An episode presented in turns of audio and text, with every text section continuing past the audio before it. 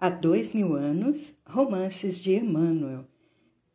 Francisco Cândido Xavier, capítulo 3, da primeira parte. Em casa de Pilatos.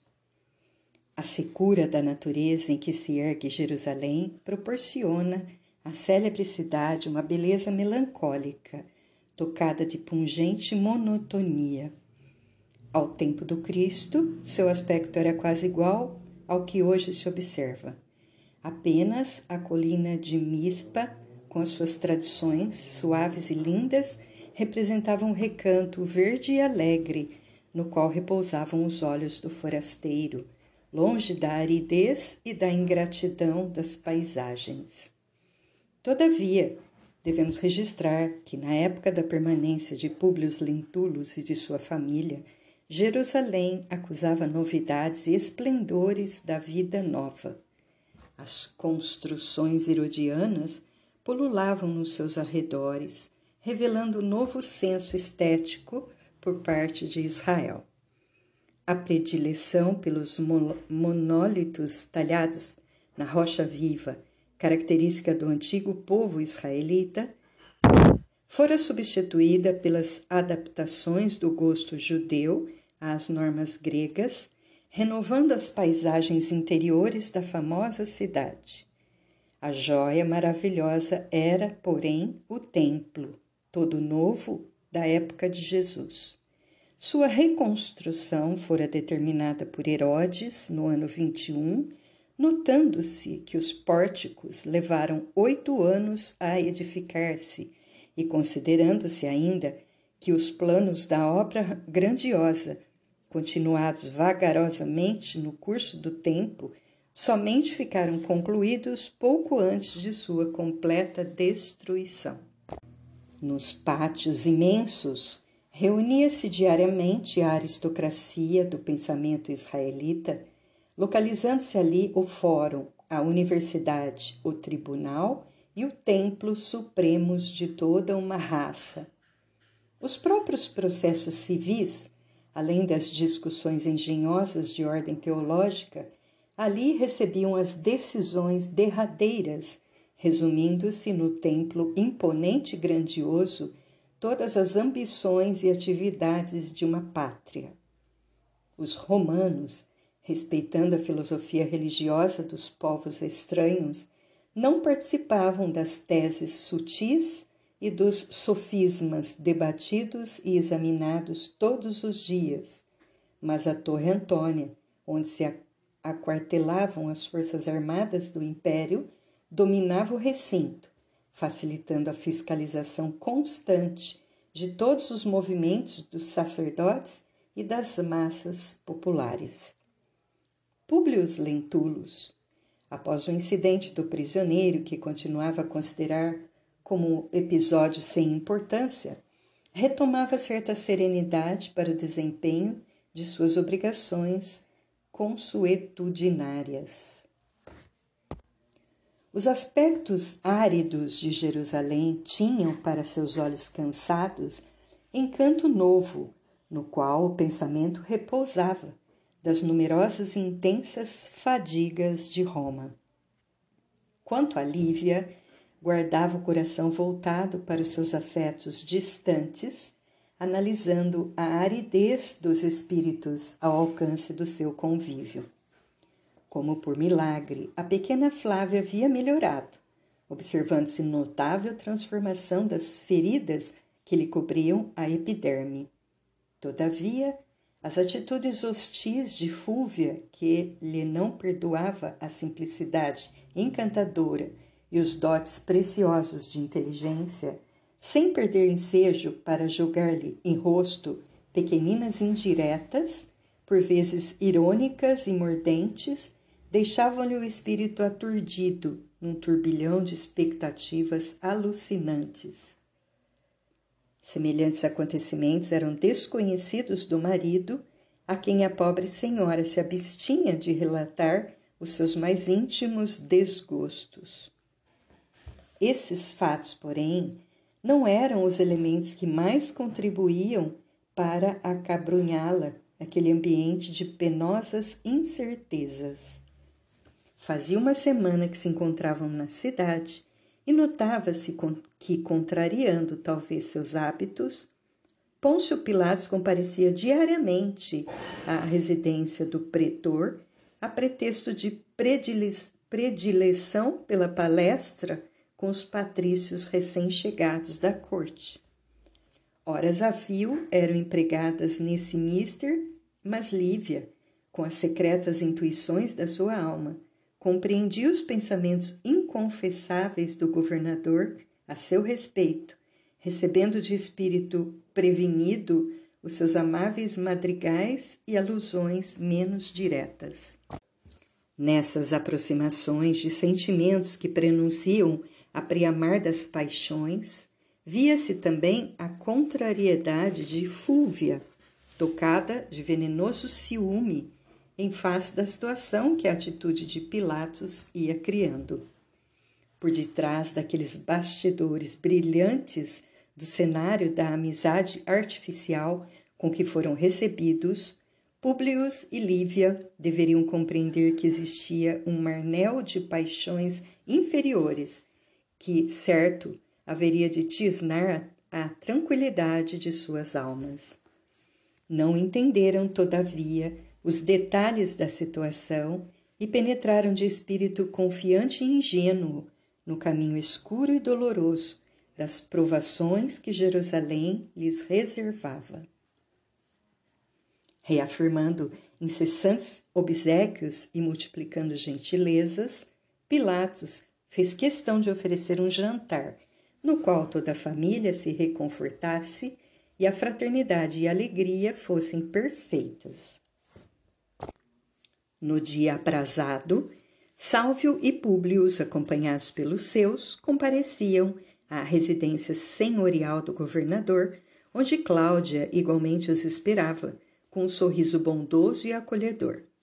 Lívia estava pálida, no seu traje simples e despretensioso, sendo de notar que, contra toda a expectativa do esposo, fizera questão de levar a filhinha doente no pressuposto de que o seu cuidado materno representasse alguma coisa contra as pretensões do conquistador que o seu coração de mulher adivinhava por meio das atitudes indiscretas e atrevidas do anfitrião daquela noite.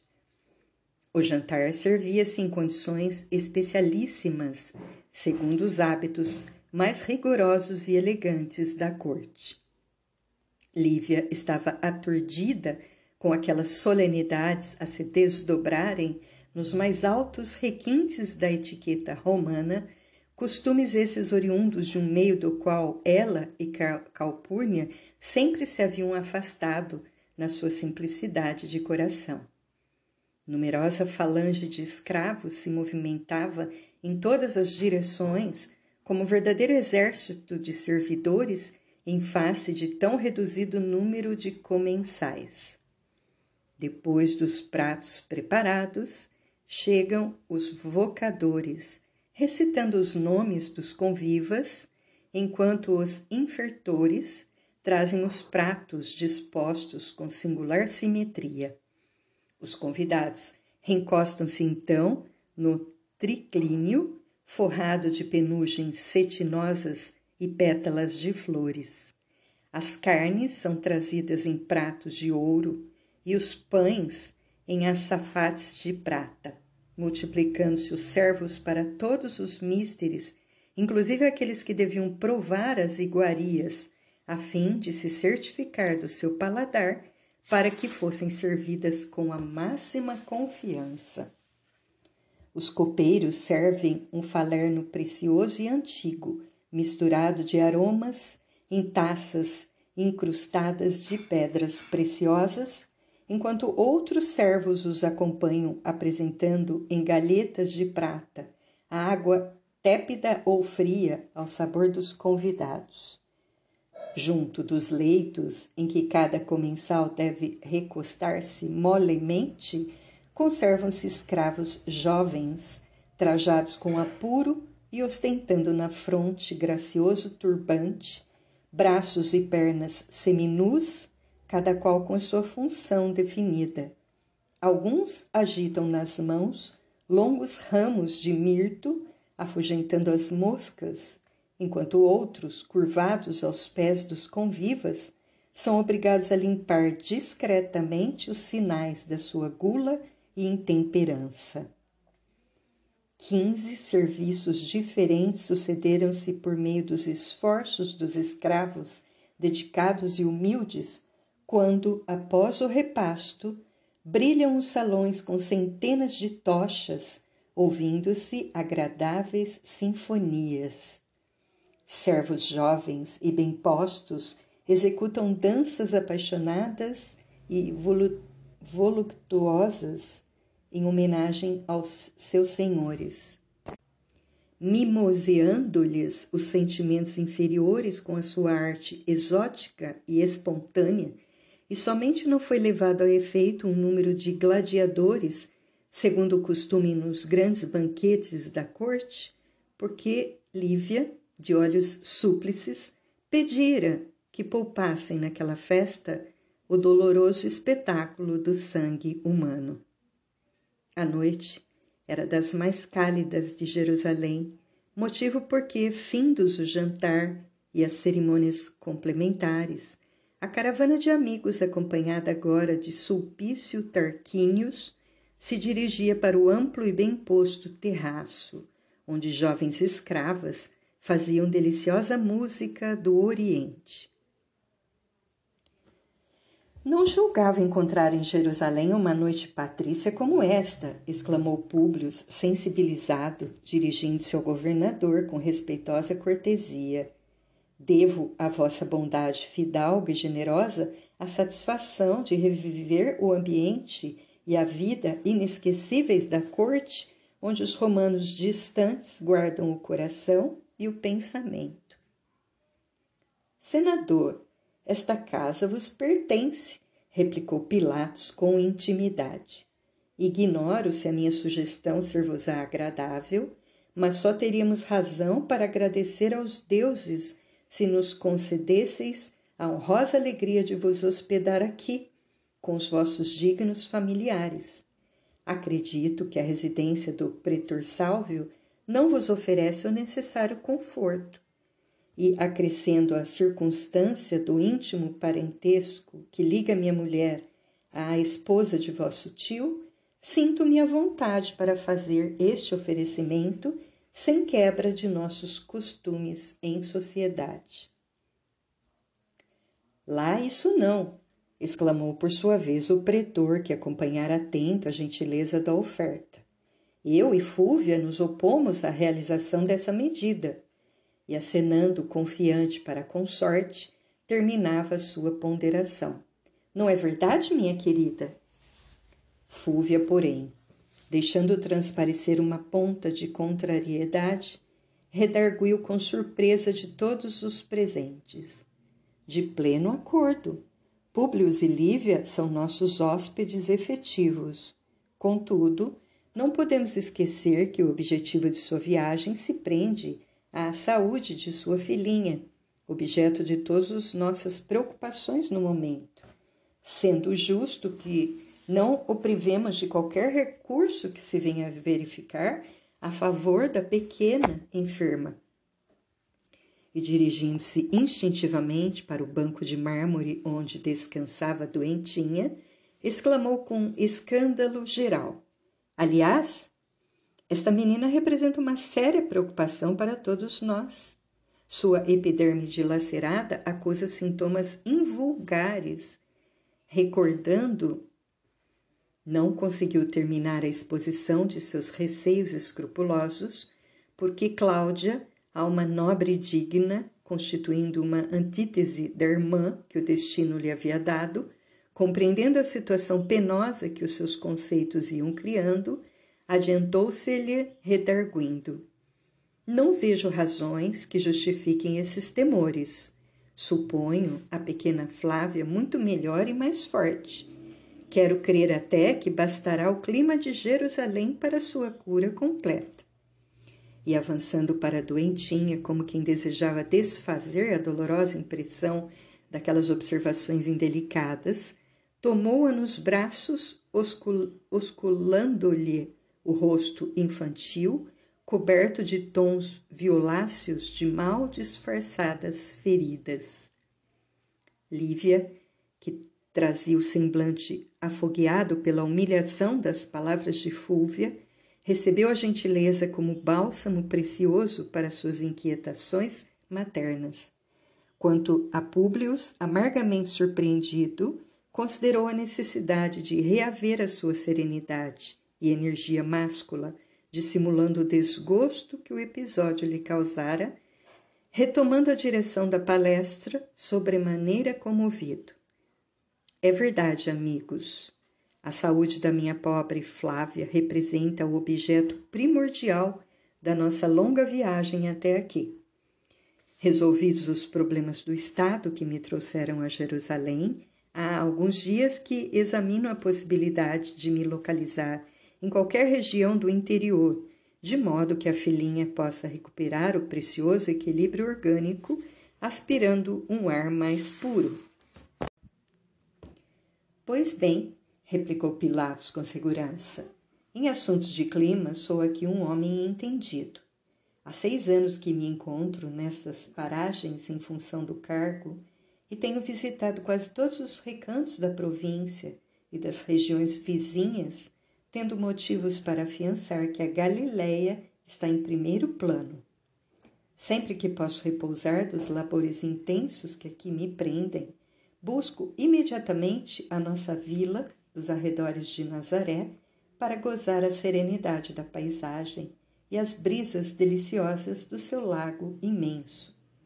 Concordo em que a distância é muito longa, mas a verdade é que se permanecesse nas cercanias da cidade, nas minhas estações de repouso, perderia o tempo, atendendo às solicitações incessantes dos rabinos do templo, sempre abraços com inumeráveis pendências. Ainda agora, Sulpício terá de partir a fim de superintender alguns trabalhos de reparação da nossa residência, pois tensionamos seguir para ali, dentro de pouco tempo, a refazer as energias esgotadas na luta cotidiana. Já que a minha hospedagem não vos será necessária em Jerusalém, quem sabe teremos o prazer de hospedar-vos mais tarde na vila a que me refiro. Nobre amigo, exclamou o senador agradecido, devo poupar-vos tanto trabalho, mas ficar-vos-ei imensamente grato se o vosso amigo Sulpício providenciar em Nazaré a aquisição de uma casa confortável e simples que me sirva, reformando-a de conformidade com os nossos hábitos familiares e onde possamos residir despreocupadamente por alguns meses. Com o máximo prazer. Muito bem, atalhava Cláudia com bondade, enquanto Fúvia mal dissimulava venenoso despeito. Ficarei incumbida de adaptar a nossa boa Lívia à vida campestre, onde a gente se sente tão bem em contato direto com a natureza. Desde que não, desde que se não transformem em judias, disse o senador bem-humorado enquanto todos sorriram alegremente. Neste comenos, ouvindo sobre os detalhes dos serviços que lhe seriam confiados em dias próximos, Sulpício Tarquínios, homem da confiança do governador, sentiu-se com a liberdade de intervir no assunto, exclamando com surpresa para quantos o ouviam: E por falar de Nazaré, já ouvistes falar do seu profeta? Sim, continuou. Nazaré possui agora um profeta que vem realizando grandes coisas. Que é isso, Sulpício? perguntou Pilatos ironicamente. Pois não sabes que dos judeus nascem profetas todos os dias? Acaso as lutas no Templo de Jerusalém se verificam por outra coisa?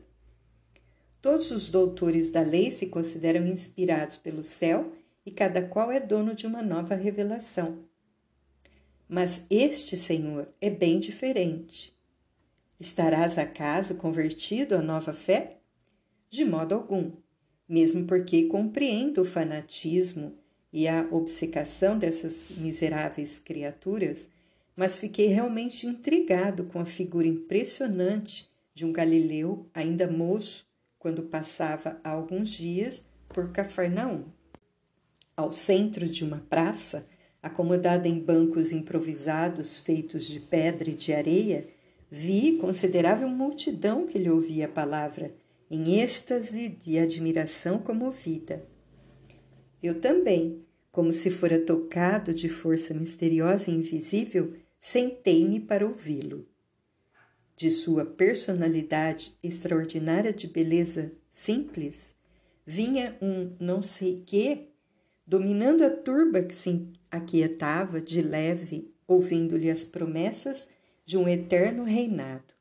Seus cabelos esvoaçavam às brisas da tarde mansa como se fossem fios de luz desconhecida nas claridades serenas do crepúsculo, e de seus olhos compassivos parecia nascer uma onda de piedade e comiseração infinitas. Descalço e pobre, notava-se-lhe a limpeza da túnica, cuja brancura se casava à leveza dos seus traços delicados. Sua palavra era como um cântico de esperança para todos os sofredores do mundo, suspenso entre o céu e a terra, renovando os pensamentos de quantos o escutavam. Falava de nossas grandezas e conquistas como se fossem coisas bem miseráveis. Fazia amargas afirmativas acerca das obras monumentais de Herodes, de Sebaste, asseverando que acima de César está um Deus todo-poderoso, providência de todos os desesperados e de todos os aflitos. No seu ensinamento de humildade e amor, considera todos os homens como irmãos bem-amados, filhos desse Pai de misericórdia e justiça, que nós não conhecemos. A voz de Sulpício estava saturada do tom emocional característico dos sentimentos de filhos da verdade. O auditório se contagiara, da comoção de sua narrativa, escutando-lhe a palavra com maior interesse. Pilatos, todavia, sem perder o fio das suas vaidades de governador, interrompeu-o, exclamando: Todos irmãos? Isso é um absurdo. A doutrina de um Deus único não é novidade para nós outros, nesta terra de ignorantes, mas não podemos concordar com esse conceito de fraternidade irrestrita. E os escravos? E os vassalos do império? Onde ficam as prerrogativas do patriciado? O que mais me admira, porém, exclamou com ênfase, dirigindo particularmente ao narrador, é que, sendo tu um homem prático e decidido, te tenhas deixado levar pelas palavras loucas desse novo profeta, misturando-te com a turba para ouvi-lo. Não sabes que a anuência de um lector pode significar enorme prestígio para as ideias desse homem? Senhor, respondeu Sulpício desapontado, eu próprio não saberia explicar a razão de minhas observações daquela tarde. Considerei igualmente de pronto que as doutrinas por ele pregadas são subversivas e perigosas por igualarem os servos aos senhores. Mas observei também as suas penosas condições de pobreza, consideradas por seus discípulos e seguidores como um estado alegre e feliz, o que, de algum modo, não constitui motivo de receio para as autoridades provinciais. Além disso, essas pregações não prejudicam os camponeses, porque são feitas geralmente nas horas de ócio e descanso, no intervalo dos trabalhos de cada dia, notando-se igualmente que os seus companheiros prediletos são os pescadores mais ignorantes e mais humildes do lago. Mas como te deixaste empolgar assim por este homem? retornou Pilatos com energia. Enganai-vos quanto a isso, respondeu o lictor, mas senhor de si. Não me sinto impressionado, como supondes, tanto assim que, notando-lhe a originalidade simples e formosa, não lhe reconheço privilégios sobrenaturais e acredito que a ciência do império elucidará o fato que vou narrar, respondendo à vossa arguição do momento. Não sei se conheceis Copônio, velho centurião destacado na cidade a que me referi, mas cumpre-me cientificar-vos do fato por mim observado. Depois que a voz do profeta de Nazaré havia deixado uma doce quietude na paisagem, o meu conhecido apresentou-lhe o filhinho moribundo, implorando caridade para a criança que agonizava. Viu elevar os olhos radiosos para o firmamento, como se obsecrasse a bênção dos nossos deuses, e depois notei que as suas mãos tocavam o menino que por sua vez parecia haver experimentado um fluxo de vida nova, levantando-se de súbito a chorar e buscando o carinho paterno após descansar no profeta os olhinhos enternecidos. Até centuriões já se metem com os judeus nas suas perlengas? Preciso comunicar-me com as autoridades de Tiberíades sobre esses fatos exclamou o governador, visivelmente contrariado. O caso é curioso, disse Públio Lentulus, intrigado com a narrativa. A verdade, contudo, meu amigo, objetou Pilatos, dirigindo-se a ele, é que nestas paragens nascem religiões todos os dias. Este povo é muito diverso do nosso, reconhecendo-se-lhe invisível deficiência de raciocínio e senso prático. Um governador aqui não pode deixar-se empolgar pelas figuras e sim manter rígidos os princípios no sentido de salvaguardar a soberania inviolável do Estado. É por esse motivo que, atendendo às sábias determinações da sede do governo, não me detenho nos casos isolados para tão somente ponderar as razões dos sacerdotes do Sinédrio que representam o órgão do poder legítimo, apto a harmonizar conosco a solução de todos os problemas de ordem política e social. Públio dava-se por satisfeito com o argumento, mas as senhoras presentes, com exceção de Fúvia, pareciam profundamente impressionadas com a descrição de, de Sulpício inclusive a pequenina Flávia, que se bebera as palavras com o máximo de curiosidade infantil. Um véu de preocupações obscurecera a facécia de todos os presentes, mas o governador não se resignou com atitude geral, exclamando: Ora, esta! Um lictor que, em vez de fazer a justiça a nosso bem, age contra nós próprios, obscurecendo o nosso ambiente alegre merece severa punição por suas narrativas inoportunas. Um riso geral seguia-lhe seguia a palavra ruidosa e leve enquanto rematava. Desçamos ao jardim para ouvir nova música, desanuviando o coração desses aborrecimentos imprevistos. A ideia foi aceita com geral agrado. A pequena Flávia, foi instalada pela dona da casa em apartamento confortável e em poucos minutos os presentes se dividiam em três grupos distintos através das alamedas do jardim, aclarado de tochas brilhantes ao som de músicas caprichosas e lascivas. Públio e Cláudia falavam da paisagem e da natureza, Pilatos multiplicava gentilezas junto de Lívia enquanto Sulpício se colocava ao lado de Fúvia, tendo o pretor Lentulus resolvido permanecer no arquivo, examinando algumas obras de arte. Distanciando-se propositadamente dos demais grupos, o governador notava a palidez da companheira que naquela noite se lhe figurava mais sedutora e mais bela. O respeito que a sua formosura discreta lhe infundia na alma parecia aumentar naquela hora o ardor do coração apaixonado.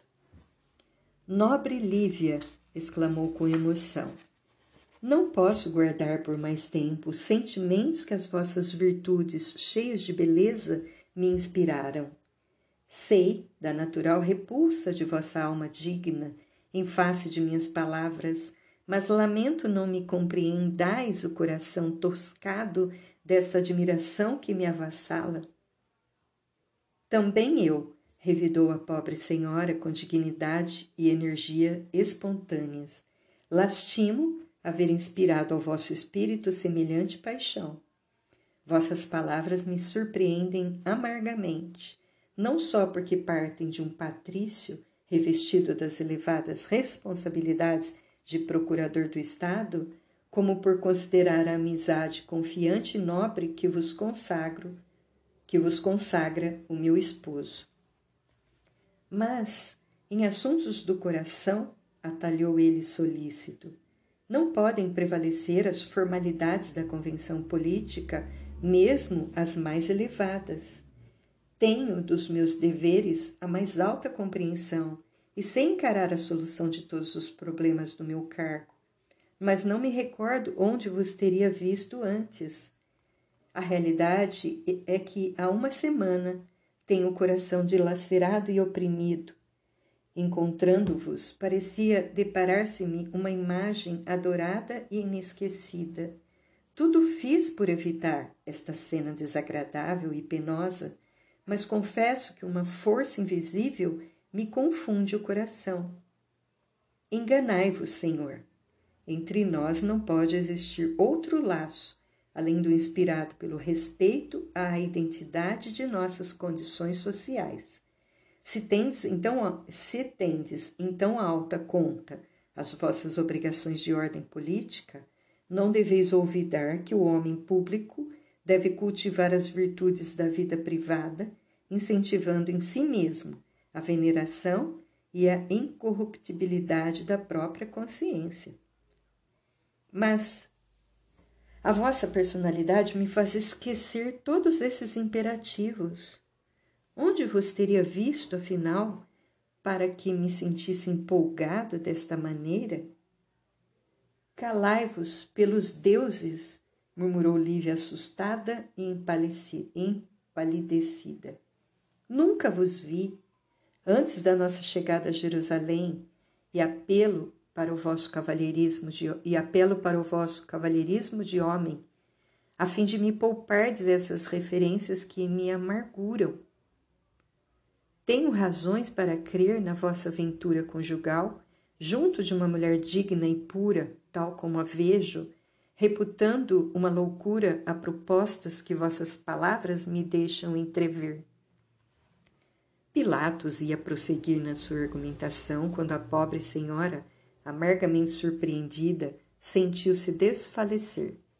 Debalde mobilizou ela suas energias vitais com o fim de evitar o de delíquio.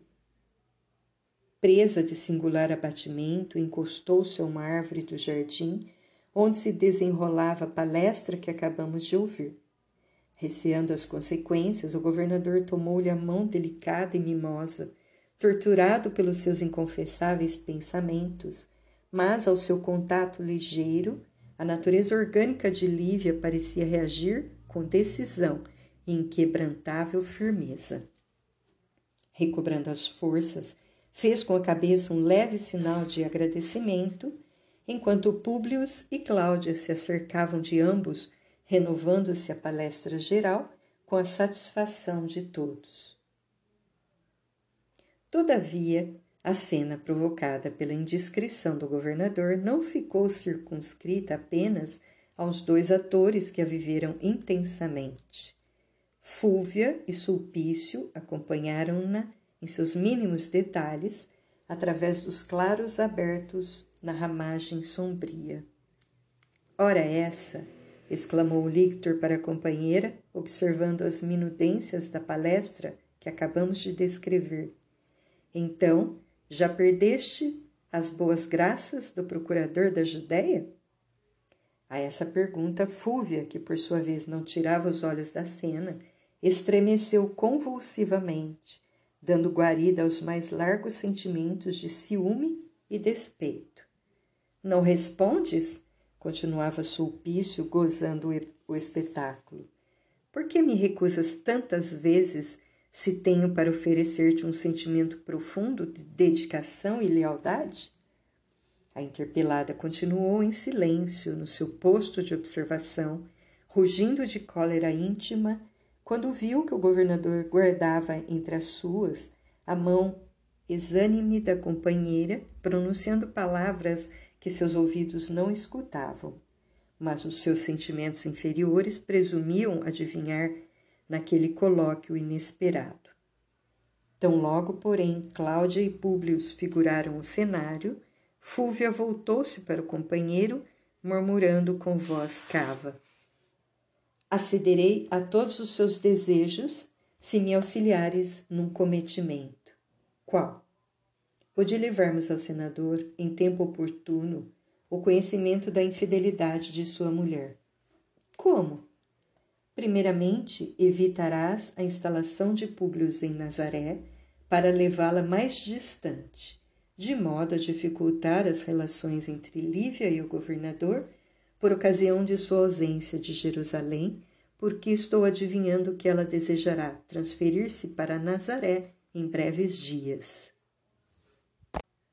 Em seguida, procurarei interferir pessoalmente de maneira que sejas designado para proteger o senador na sua estação de repouso, investido nesse cargo, encaminharás os acontecimentos para a consecução de nossos planos. Isso feito, saberei recompensar teus esforços e bons serviços de sempre com a minha dedicação absoluta. O lictor ouviu a proposta, silenciando indeciso. No entanto, a interlocutora, como se estivesse ansiosa por selar a aliança sinistra, interrogou em voz firme: Tudo combinado? De pleno acordo, respondeu Sulpício já resoluto. E as duas personificações do despeito e da lascívia reuniram-se à caravana fraterna com a máscara das alegrias aparentes depois de concluído o pacto tenebroso. As últimas horas foram consagradas às despedidas com a afabilidade exterior do convencionalismo social.